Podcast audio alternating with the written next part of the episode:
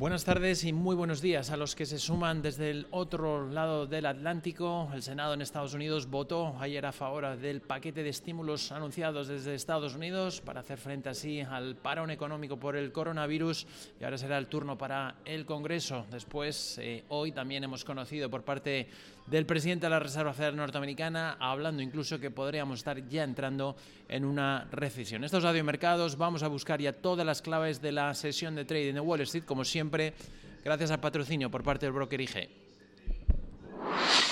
Potencie sus inversiones con los nuevos Turbo 24. El primer turbo cotizado 24 horas de lunes a viernes creado por IG. Elija su apalancamiento, gestione su riesgo y opere sin comisiones. Todo en las premiadas apps y plataforma de IG. Opere Turbo 24 con IG, un proveedor líder del trading online. Busque IG Turbo 24 para saber más. Los Turbo Warrants son instrumentos financieros complejos y su capital está en riesgo. Puede sufrir pérdidas rápidamente. Bueno, sin precedentes los datos que hemos conocido hoy. Hace unos instantes en lo referente a las solicitudes de desempleo en Estados Unidos, registrando peticiones en la última semana por encima de los 3.283.000 personas, sin duda, frente al consenso general del mercado que lo situaba cerca del millón setecientos mil. Como referencia, la semana anterior el dato de solicitudes había alcanzado los 281.000. El récord anterior había sido durante la crisis financiera en la cual se elevaron las cifras hasta las 665.000 personas que se acogieron a estas peticiones de subsidio por desempleo, para que puedan ver la magnitud a la cual se está haciendo frente en las economías ante el parón económico que está suponiendo el fuerte, el fuerte, eh, sin duda, eh, problema que se está viviendo con eh, la propagación del coronavirus. Todo ello, además, podría darnos una tasa de desempleo en Estados Unidos que, tras situarse en las últimas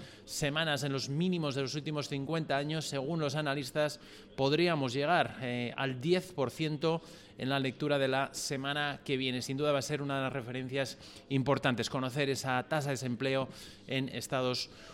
También eh, entrevista que hemos eh, conocido hoy, eh, bastante atípica, que se ha ofrecido en la cadena NBC norteamericana, hablando en ese programa matinal, en la apertura matinal del canal norteamericano, en la cual le han hecho una entrevista al presidente de la Reserva Federal Norteamericana, Jerome Powell, donde indicaba ya donde podrían estar eh, entrando en Estados Unidos ya una recesión. Eso sí, indicaba que no era una típica eh, crisis como las anteriores vividas en las economías. Dice que también eso supone que en el caso de que se pueda, en el momento que se pueda controlar la propagación del ritmo del virus, dice, sin duda podrían experimentar un fuerte rebote en la economía una vez que la situación se haya controlado. Además, indicaba en la entrevista el presidente de la Reserva Federal Norteamericana que el objetivo, el objetivo del organismo es que haya crédito suficiente, además que pueda fluir con la suficiente y con la fluir, con la sin duda necesaria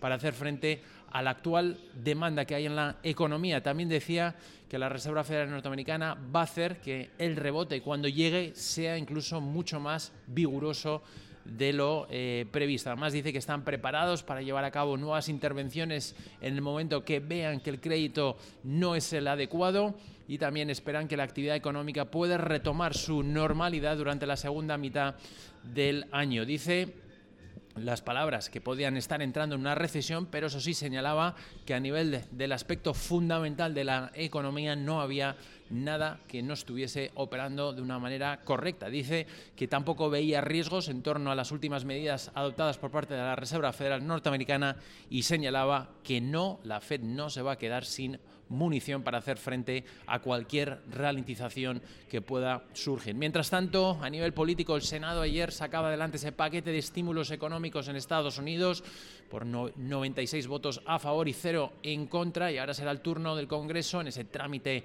en ese trámite que se va a llevar a cabo y después la firma del propio presidente norteamericano Donald Trump. El secretario de Tesoro norteamericano Steve Mnuchin indicaba que espera ya que los pagos puedan empezar a llegar a los ciudadanos en las próximas tres semanas Recuerda, eh, recuerden que este plan representa un total eh, de 2 billones de dólares y que va a permitir otorgar pagos directos a los ciudadanos, garantizar los préstamos a las empresas y otorgar las ayudas necesarias al sector sanitario para poder hacer frente al impacto por el coronavirus. Además, continúa la preocupación sobre los crecientes casos de coronavirus tanto en Estados Unidos como fuera de, Estados Unidos. De hecho, en el país norteamericano los casos positivos ya se elevan por encima de los 69.000 personas positivas y también están superando los 1.000 fallecidos. Sobre todo, preocupante la saturación que se está viviendo en el estado de Nueva York con más de 33.000 casos y 366 personas fallecidas, casi el triple del siguiente estado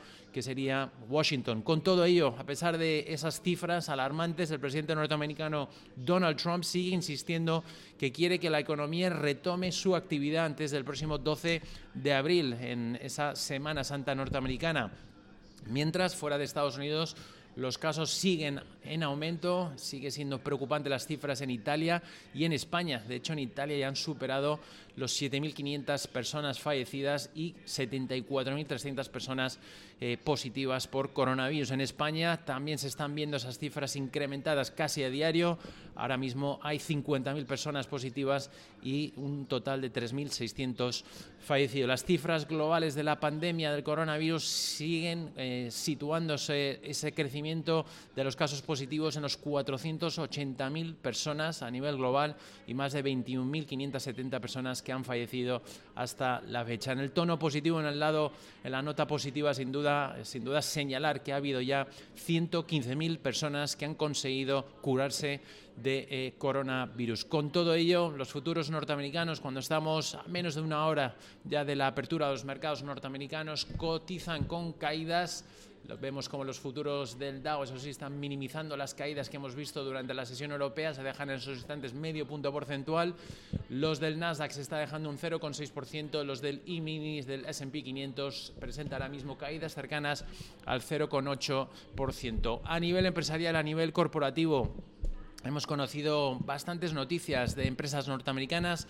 United Health, la compañía de servicios de salud, está introduciendo una prueba de coronavirus en la cual los pacientes van a poder autoadministrarse la prueba, lo que podría reducir el riesgo para los propios trabajadores y equipos sanitarios.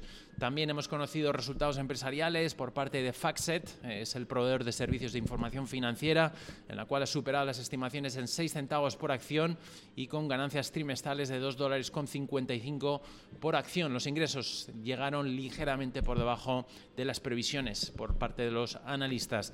También la minorista de joyería Signet Jewelers eh, ha informado sobre ganancias trimestrales de 3 dólares con 67 por acción 20 centavos por encima eh, de las estimaciones, los ingresos también superaron las eh, previsiones y las ventas en tiendas comparables aumentaron un 2,3%, más del doble de lo estimado. Eso sí, la compañía ha informado que suspende el pago, su payout, su dividendo y no va a proporcionar previsiones, perspectivas eh, para el año en curso debido al fuerte impacto del coronavirus. También hemos conocido las cuentas trimestrales por parte de Micron Technology, en la cual ha reportado ganancias trimestrales de 45 centavos por acción, 8 centavos por encima de las estimaciones. Los ingresos también superaron las expectativas de los analistas de Wall Street y el fabricante de chips también eh, ha dicho en sus previsiones financieras que ha sido mejor de lo esperado. Por lo tanto, resultados positivos para Micron Technology. También hemos conocido los resultados por parte de Embraer, el fabricante de aviones de Brasil, informando de una pérdida trimestral de 51 centavos por acción eh, y eh, los ingresos, eso sí, estuvieron en línea con las previsiones. Eso sí, también ha dicho en línea con el resto de las compañías que suspende sus previsiones para el año 2020. En la compañía Groupon hemos conocido que tanto el CEO Rich Williams ha renunciado a su cargo y también Steve Krenzer, el director de operaciones, ha abandonado su puesto. La compañía no ha dado mayor información sobre los, eh, los motivos del abandono de esos dos ejecutivos. Por parte de Apple están informando a través del medio Nikkei Asian Review que están considerando retrasar el lanzamiento de su próximo iPhone, dice durante ciertos meses, debido a las interrupciones en su cadena de suministros y también ante la caída de demanda de los clientes debido al impacto por el coronavirus. También Ford, hemos conocido cómo tiene planes de volver a mm, restaurar sus cadenas de producción en Estados Unidos antes del 9 de abril, sería su fecha elegida, y eso sí, la calificación crediticia por parte de S&P de Ford lo ha reducido lo ha reducido a, BB más desde triple B negativo eh, y además empujando la calificación a territorio basura, en, en este caso en la calificación crediticia de Ford. ATT y Viacom han informado que están viendo eh, bastante ralentizado sus planes de llevar a cabo la venta de activos estratégicos que estaban valorados en los 5.000 millones de dólares, según informó la compañía a Bloomberg. Dice que planea vender sus redes de deporte, sus canales deportivos regionales, mientras que Viacom estaba listo para comenzar el, el proceso de venta de su división editorial Simon Schuster. También la cadena de cines norteamericanas AMC Entertainment ha suspendido de empleo y sueldo temporal a 600 empleados, la mayor cadena de cines del país, debido al cierre de los cines durante a lo largo de todo el país. Y por último, Beyond Meat también ha sido rebajado eh, su recomendación por parte de Goldman Sachs, eh, lo tenía previamente puesto en neutral y ha bajado esa calificación hasta vender. Que tenga una muy buena sesión de trading de Wall Street.